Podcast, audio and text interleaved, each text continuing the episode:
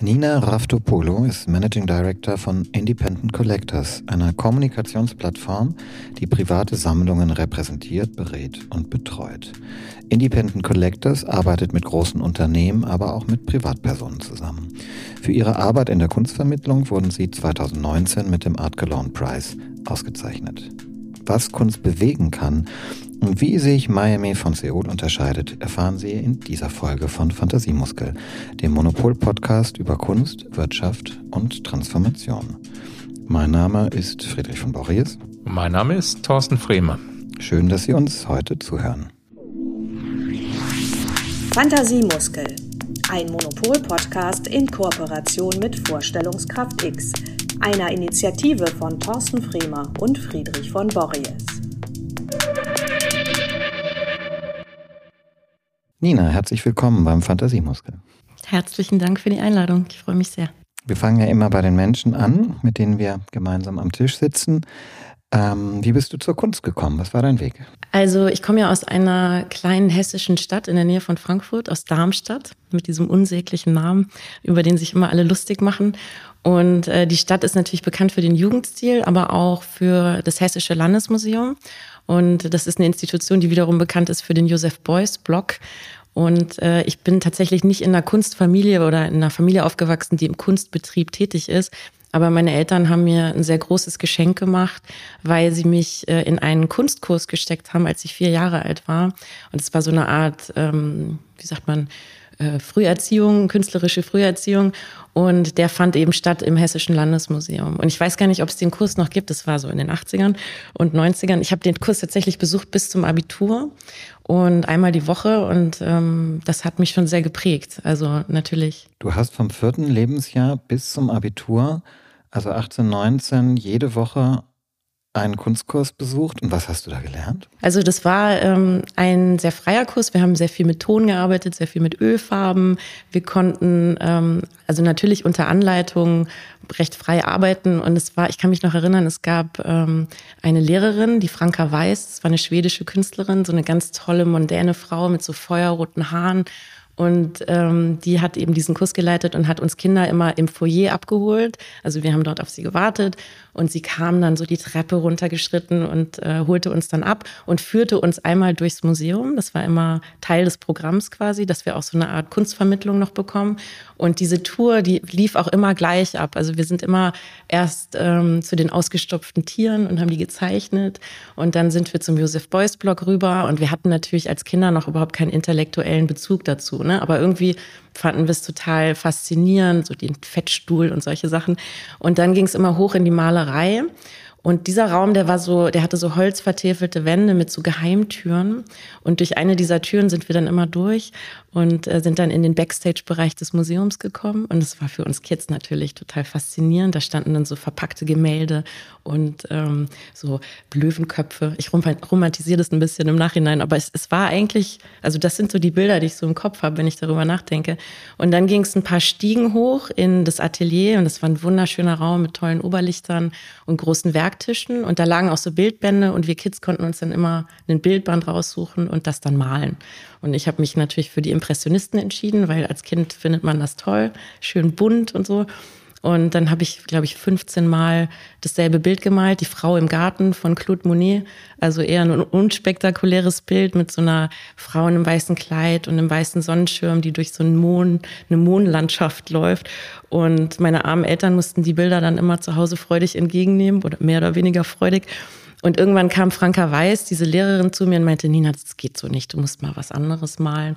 Und dann gab sie mir ein Bildband über Frida Kahlo und dann war es um mich geschehen, weil das war dann quasi die zweite schönste Frau der Welt und dann habe ich nur noch die gemalt mit den tollen Augenbrauen und dem Papagei auf der Schulter. Ja, und das habe ich eben bis zum Abitur gemacht mit, ich glaube, mit einer Unterbrechung, weil wenn man so 14, 15 ist, dann gibt man seine ganzen Hobbys auf und äh, macht eher was anderes, aber es war schon eine sehr prägende Zeit. Und ich wünsche mir das für jedes Kind, ehrlich gesagt. Ich hoffe auch, dass es den Kurs noch gibt und dass andere Institutionen sowas auch machen. Das ist echt lebensverändernd. Und ähm, dann hast du Kunstleistung und dann Kunst studiert oder hast du von diesem Kurs so viel Kunst genug gehabt, dass du ordentlich BWL gemacht hast? genau.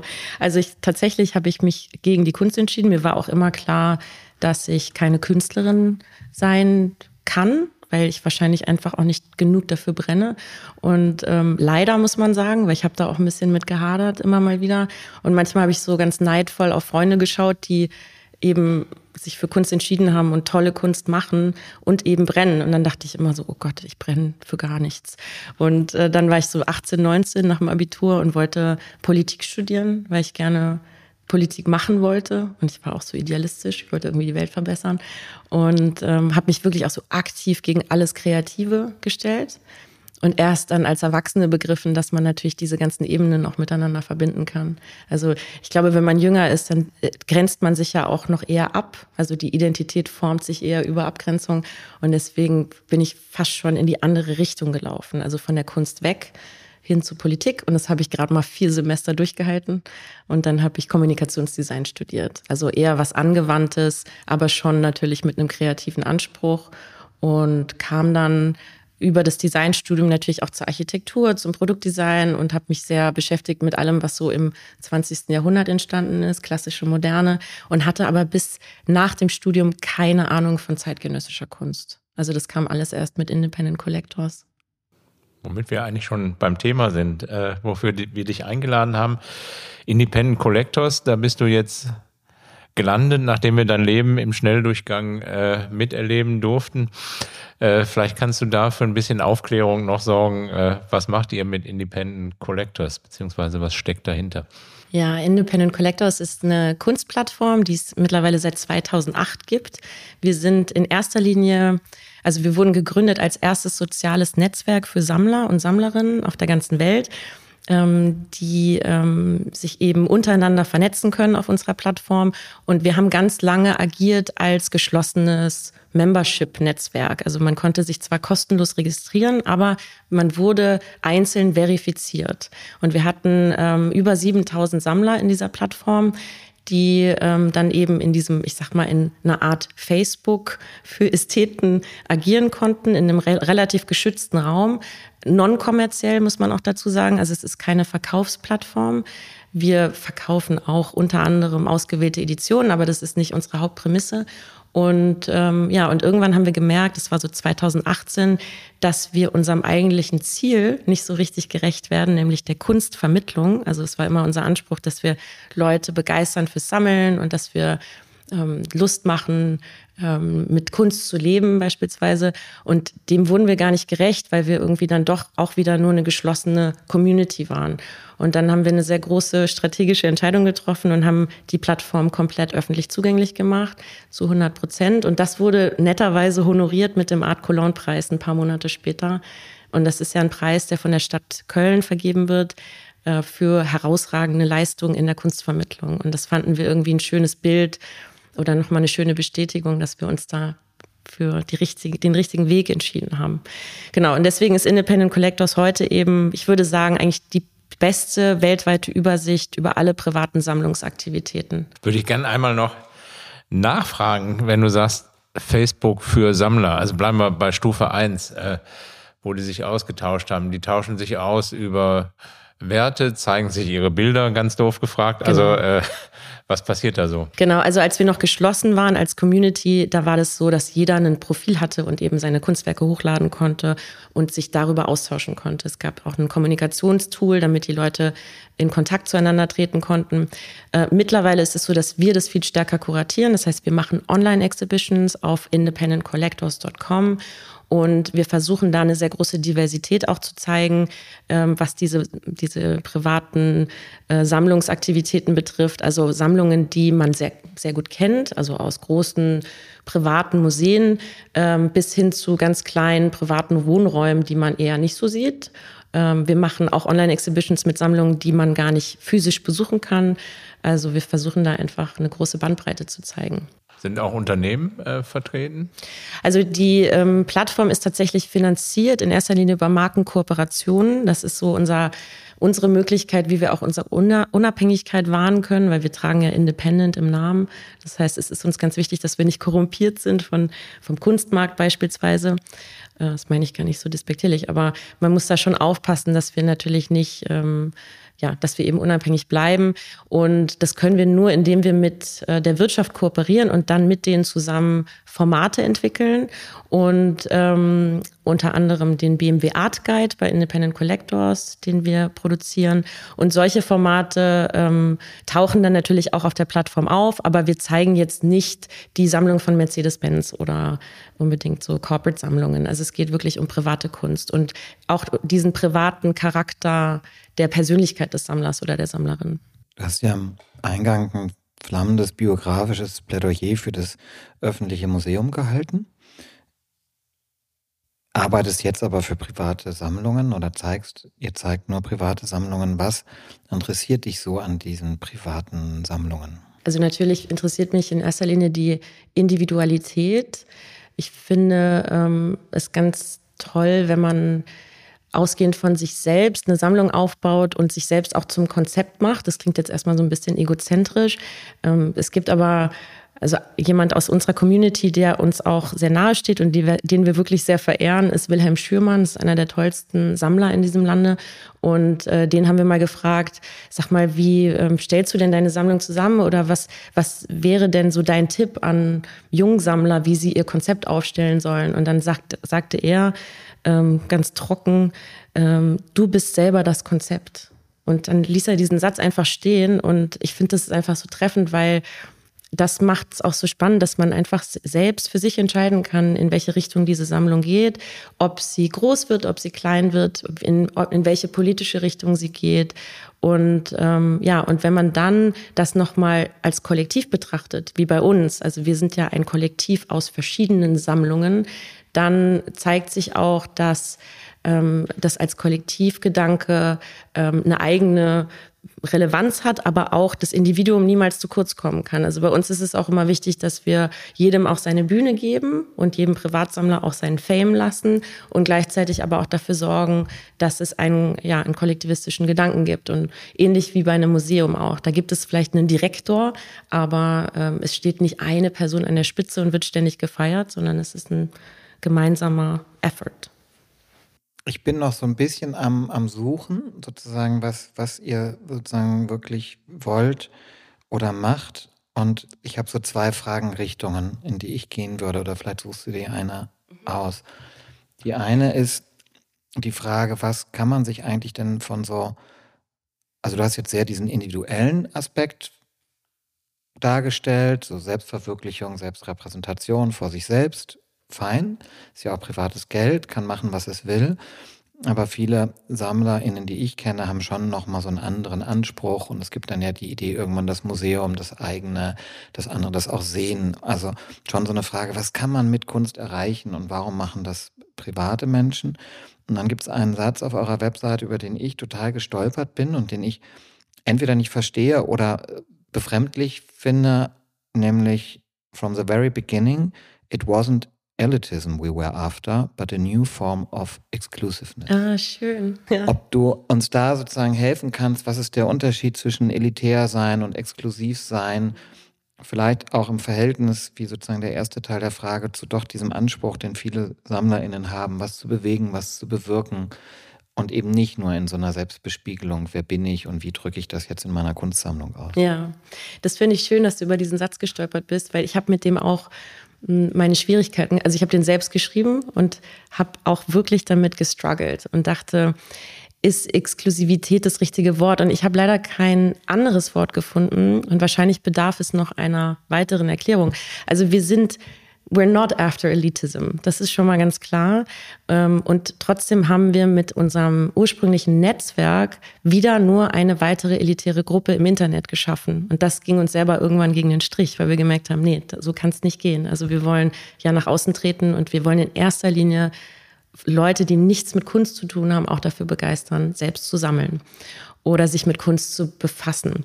Und ähm, die Exklusivität, die ich da anspreche, die bezieht sich eher auf eine, ich sag mal, eine sehr positive oder eine sehr schöne Art des sich Abgrenzens und nicht unbedingt abgrenzen oder über jemand anderen stellen, sondern sich selbst nochmal neu definieren in der Welt, in der wir leben. Und ich glaube, dass Kunst wirklich die Kraft hat, das zu tun. Also mal so ein ganz banales Beispiel, wenn ich mich entscheide, in meiner Wohnung bestimmte Konsumgüter nicht ähm, zu verwenden und stattdessen mich für die Kunst entscheide. Also ganz, ganz einfach, ich kaufe mir nicht eine 20.000 Euro Couch, sondern ich kaufe mir gar keine Couch und stattdessen ein Kunstwerk, eine Dreikanal-Videoarbeit oder irgendwas, was wirklich radikal die Art und Weise ändert, wie ich lebe, wie ich morgens meinen Kaffee mache, wie ich abends ins Bett gehe, dann ändert das wirklich sehr viel, auch im Kopf und im Herzen. Und ich wünschte, dass mehr Leute das mal versuchen würden. Und ähm, ich glaube auch, dass, und das ist eine Art von Abgrenzung, weil wenn ich Leute in meine Wohnung einlade und die erstmal maximal irritiert sind und vielleicht auch herausgefordert sind, dann ist das eine Abgrenzung. Damit sage ich auch, schau mal, ich bin anders. Aber es ist gleichzeitig eine Einladung, da mitzumachen. Und das ist, glaube ich, das, was wir ausdrücken möchten. Hast du denn ein Sofa zu Hause stehen oder ein Kunstwerk? Mittlerweile habe ich ein Sofa, aber ich hatte ganz lange keins. Also das ist eine autobiografische Story. Ich habe tatsächlich eine Videoarbeit gekauft von Mario Pfeiffer, eine wundervolle Arbeit, eine Dreikanalarbeit, die kompliziert zu installieren ist, weil man braucht erstmal drei Monitore oder Beamer. Und, ähm, und ich war zu der Zeit gerade umgezogen und hatte nicht unbedingt das Geld, um mir alles auf einmal zu kaufen, also inklusive Kunst. Und habe mich dann für die Kunst entschieden. Und das war eine vollkommen verrückte Erfahrung, die natürlich auch eine gute Story ist. Also nicht nur jetzt, sondern auch damals schon. Also ich habe da viel drüber gelacht mit meinen Freunden oder die haben mich ausgelacht, weil sie meinten, du brauchst echt mal einen Küchenstuhl, so geht's nicht. Ich finde es aber irgendwie cool. Kann ich total verstehen. Ähm, ich habe trotzdem noch mal eine, eine Nachfrage. Du hast das jetzt eben beschrieben, einerseits als Moment der Abgrenzung und andererseits ähm, Radikalität, die dazu führen kann, dass man die Art und Weise, wie man sein Leben sieht oder führt, ändert. Würde ich sagen, ja, genau, dafür gibt es sozusagen Kunst. Andererseits hast du gesagt, ihr behaltet eure Unabhängigkeit, ihr sichert eure Unabhängigkeit dadurch, dass ihr mit Unternehmen oder Marken Kooperationen eingeht. Die wollen sich mit Kunst meistens nicht abgrenzen, sondern gesehen werden und öffnen. Und wie glaubwürdig Ihr Versuch ist, sich dadurch radikal zu ändern, oder ob das überhaupt Ihr Anspruch ist, weiß ich nicht. Deshalb die Frage, was suchen die bei euch? Was versprechen die sich von euch? Was versprecht ihr denen? Was erhofft ihr euch? Also wie gestaltet sich dieses Verhältnis, was mir jetzt erstmal nicht identisch zu sein scheint mit dem, was du gerade beschrieben hast, sehr ähm, empathisch nachvollziehbar über den privaten Raum und die persönliche Auseinandersetzung mit Kunst. Noch nicht. Aber das ist ja das, äh, das Ziel, das Erklärte. Also tatsächlich ist es so, ich kriege ja oft die Frage gestellt, warum sollten sich denn Unternehmen in der Kunst überhaupt positionieren oder was, was haben die denn davon?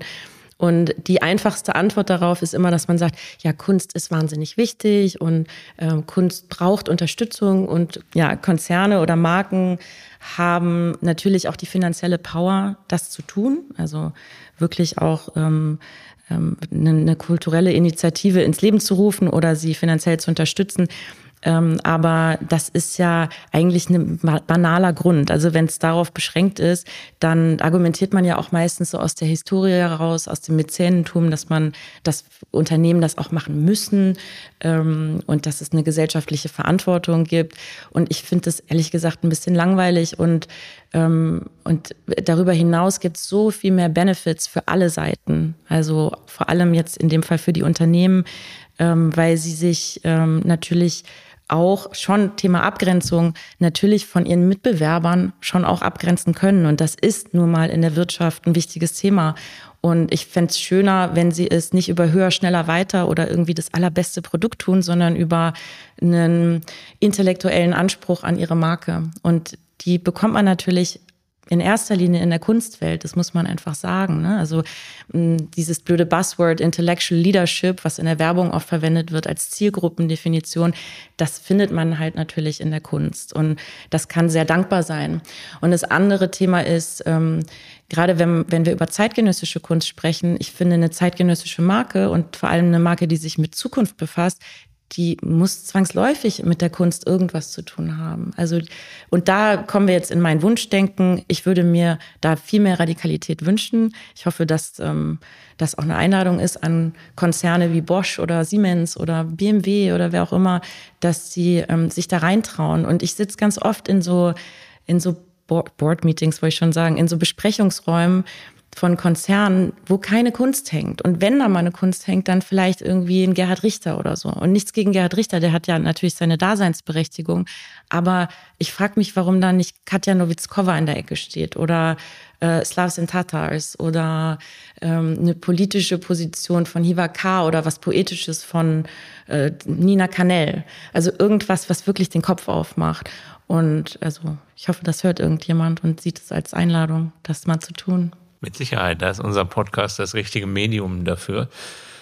Ähm, die Frage aber, bringst du Beispiele mit? Gerade du hast ja auch einen Überblick, ne? Also ihr habt ja sehr viele Sammler und ihr habt Unternehmen, mit denen ihr arbeitet. Hast du positive Signale empfangen? Hast du Beispiele, die dazu motivieren, das zu machen, von denen du berichten kannst? Du meinst jetzt die Radikalität, mhm. wirklich? Mhm, mehr radikal. Also ja. ändert sich da was? Ich hoffe, da ändert sich was. Ich habe tatsächlich ad hoc gar nicht so viele Positivbeispiele, aber natürlich ganz viele Negativbeispiele. Oder sagen wir mal so, ähm, das Potenzial ähm, sehe ich schon bei vielen Konzernen und da würde ich mir wünschen, dass sich da was tut die nächsten Jahre. Ein schönes Beispiel für gutes Kulturengagement und das ist jetzt ein bisschen Eigenwerbung, finde ich tatsächlich den BMW Art Guide, den wir herausgeben zusammen mit BMW. Die sind seit 2009 schon unser Partner und das fing an wie ein klassisches Sponsoring, also so wie man das kennt. Ne? Eigentlich ist ja ein Sponsoring immer so eine binäre Transaktion zwischen Logo-Placement und Geld bekommen finden wir ziemlich langweilig und auch nicht besonders nachhaltig. Das heißt, unsere, unser Anspruch ist immer, dass man gemeinsam mit einem Konzern ein Format entwickelt, ein substanzielles, was auch wirklich in der Kunstwelt Anklang findet. Also womit man sich auch Respekt verschafft bei diesen Leuten, weil die sind, das ist eine harte Zielgruppe. Die haben schon echt Anspruch auch. Und ähm, wir haben damals eine Idee gehabt zu diesem Guide, also ein Guide, der einen zu privaten Sammlungen führt auf der ganzen Welt, die öffentlich zugänglich sind. Das gab es bis dato nicht. Mittlerweile hat sich das zu einem Standardwerk entwickelt. Das ist ein bisschen so der Michelin-Guide, nur dass wir keine Rankings machen zwischen den Sammlungen. Und ähm, ja, und es ist einfach ein Produkt auch, was echt praktisch ist und wirklich schön. Also ich mag es total gerne, weil es ein schöner Reiseführer ist und, ähm, und mit BMW die Zusammenarbeit ist einfach toll, weil wir das in Co-Autorenschaft machen und die nicht einfach nur der Geldgeber sind. Und das ist, finde ich, schon, also ich, da fallen mir nicht so viele Beispiele ein, wo Leute das wirklich sagen und wirklich auch so meinen und so eine Art von Respekt einander entgegenbringen. Der Art Guide führt euch in viele Städte in der Welt. Ich habe vorhin Seoul und Miami erwähnt. Sind da die Kunstszenen, was diese Radikalität des Denkens im Verhältnis zu Unternehmen anbelangt, unterschiedlich? Würdest du sagen, ja klar, in Korea sind die viel weiter? Oder würdest du sagen, im Verhältnis zu äh, Florida sind wir hier in Deutschland gar nicht so schlecht in der Art und Weise, wie Kunst und die Radikalität künstlerischen Denkens und Handelns auch in der Wirtschaftswelt genutzt wird, um eigene Positionen zu hinterfragen? Das ist eine spannende Frage. Also tatsächlich sind die die Länder so unterschiedlich, was den, ähm, das Thema Geld und Money angeht. Also allein schon, auch beim Kunstmarkt sieht man das, ne? so der Umgang, wie man über Geld spricht, mit wem man zusammenarbeitet, mit wem man kollaboriert.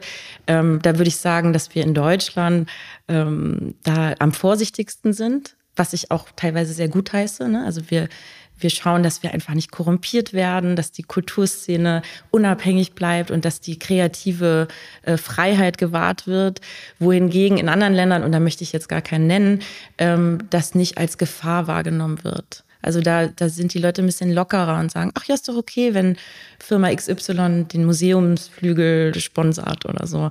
Ähm, ich glaube, dass wir aber auch in Deutschland recht weit vorne sind, was kreative neue Formate angeht. Und es wächst wahrscheinlich aus dieser Angst heraus, dass wir, mm, ja, dass wir uns nicht korrumpieren lassen wollen.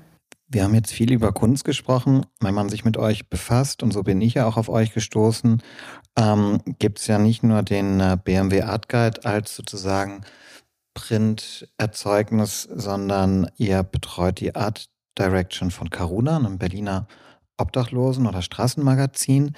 Und ähm, ihr ähm, habt auch eine Partnerschaft mit der NZZ, der Neuen Züricher Zeitung. Also zwei sehr unterschiedlichen Formen von Printprodukt. Ähm, was ist da eure Liebe zum Printprodukt? Kommt vielleicht auch von deinem Kommunikationsdesign-Studium und was bedeutet das für euch als Unternehmen auch so unterschiedliche Bereiche ähm, mit zu berühren? Mm, also die Liebe zum Print, bei mir persönlich kommt die natürlich über mein Designstudium auch. Und ähm, abgesehen davon haben wir bei uns im Büro über 4000 Künstlerbücher. Also wir leben in einer Bibliothek und arbeiten dort. Und ähm, ich glaube, ich hoffe, dass wir immer Bücher machen werden oder Printerzeugnisse machen werden. Ähm, die, der andere Aspekt deiner Frage ist ja, wieso diese Diversität? Also NZZ Schweiz und äh, ein, eine Straßenzeitung aus Berlin, das sind ja sehr unterschiedliche Zielgruppen. Ähm, das kommt auch, ich würde sagen, aus unserer Liebe zur Diversität und weil wir die Haltung haben, dass man ähm, ja, sich der Kunst auch oder generell sozialen und gesellschaftlichen Themen von unterschiedlichen Seiten aus ähm, nähern sollte. Und das mit Corona Kompass ist tatsächlich ein Pro Bono-Projekt von uns. Das betreuen wir seit 2018. Also schon eine ganze Weile. Und da sind wir auch wie die Jungfrau zum Kinde gekommen, weil wir damals äh, diese wunderbare äh, Organisation Karuna betreut haben. Die kümmern sich vor allem um Kinder und Jugendliche. Die gibt schon seit über 30 Jahren, kommen aus Ostberlin. Und äh, für die haben wir mal eine, eine Zeitung gemacht im Großformat. Eigentlich kann man sagen, so eine Art Broschüre, um Karuna zu erklären, weil die so viel unterschiedliche Dinge machen und nicht so gut in der Kommunikation waren damals.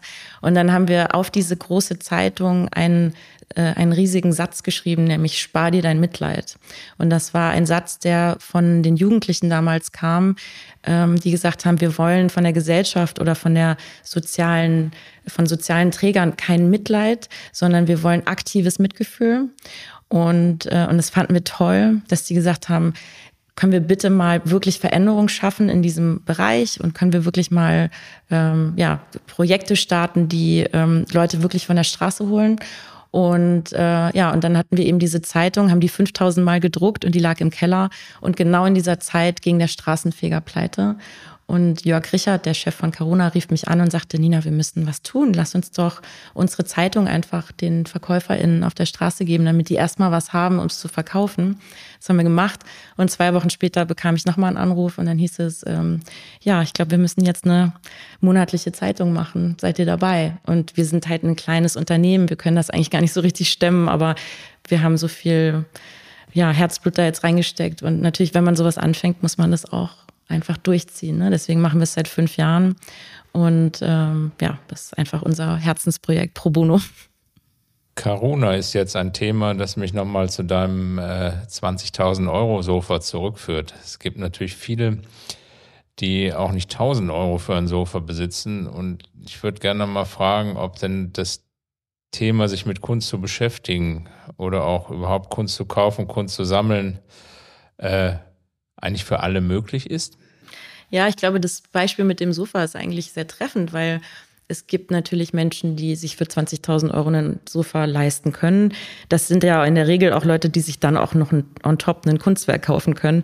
Es gibt aber auch Menschen, die sich eben vom Sperrmüll ein Sofa holen und ähm, alles dazwischen irgendwie.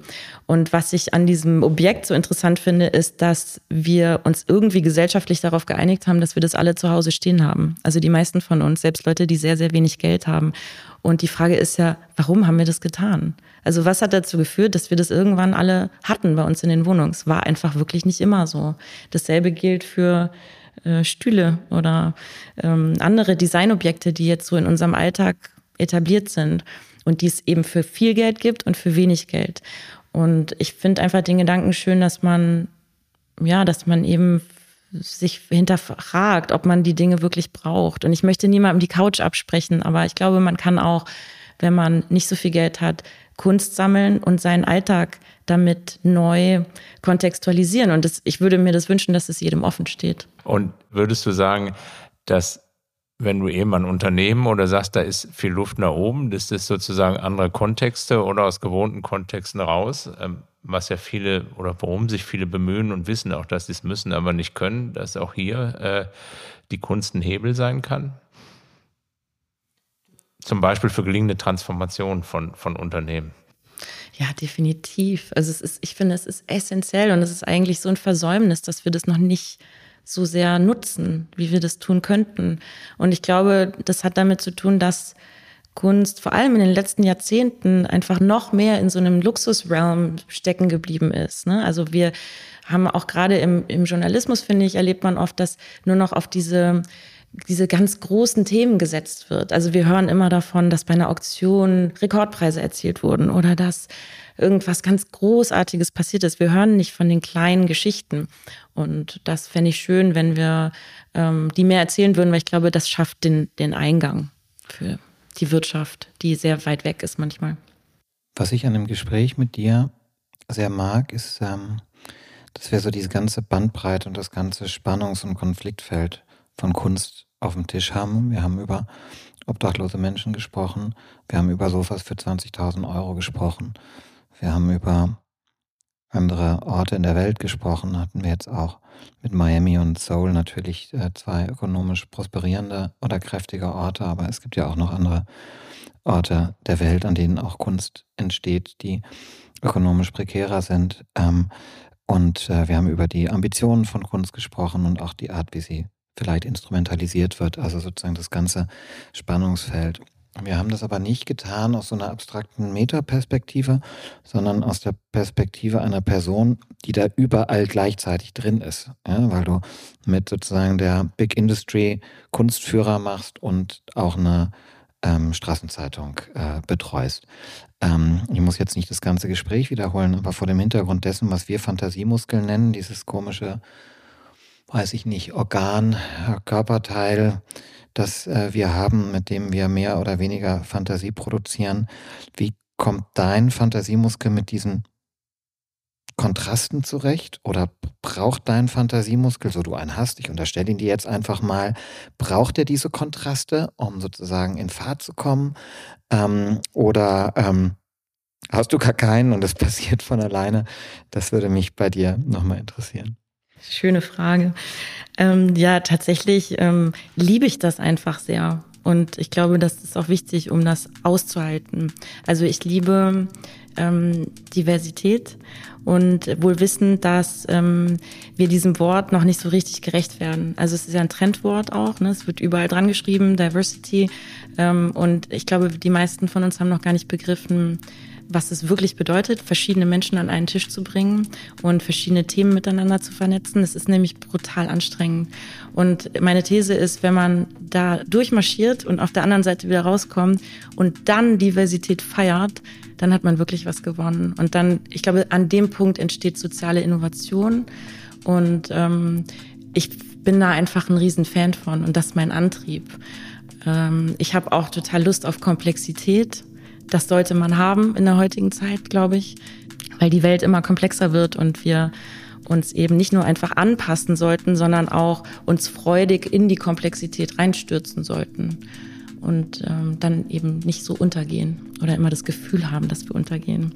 Ja, insofern. Und ich mag euren Titel vom Podcast sehr. Das ist, kann das gut beschreiben. Es ist ein Muskel, definitiv. Und es ist eine Anstrengung auch, aber eine, die sich auszahlt. Ich finde, Lust auf Komplexität ist ein total schönes Schlusswort, weil immer davor gewarnt wird und deshalb wird alles so vereinfacht und äh, das ist, wird alles so komplex und so schwierig. Wenn man aber den vielleicht umdreht und Lust auf Komplexität macht, dann äh, guckt man doch schon ganz anders in die Zukunft und in die Welt. Vielen, vielen Dank für das tolle Gespräch. Ja, vielen lieben Dank. Danke euch. Und Ihnen vielen Dank fürs Zuhören. Fantasiemuskel ein Monopol-Podcast in Kooperation mit Vorstellungskraft X, einer Initiative von Thorsten Fremer und Friedrich von Borries.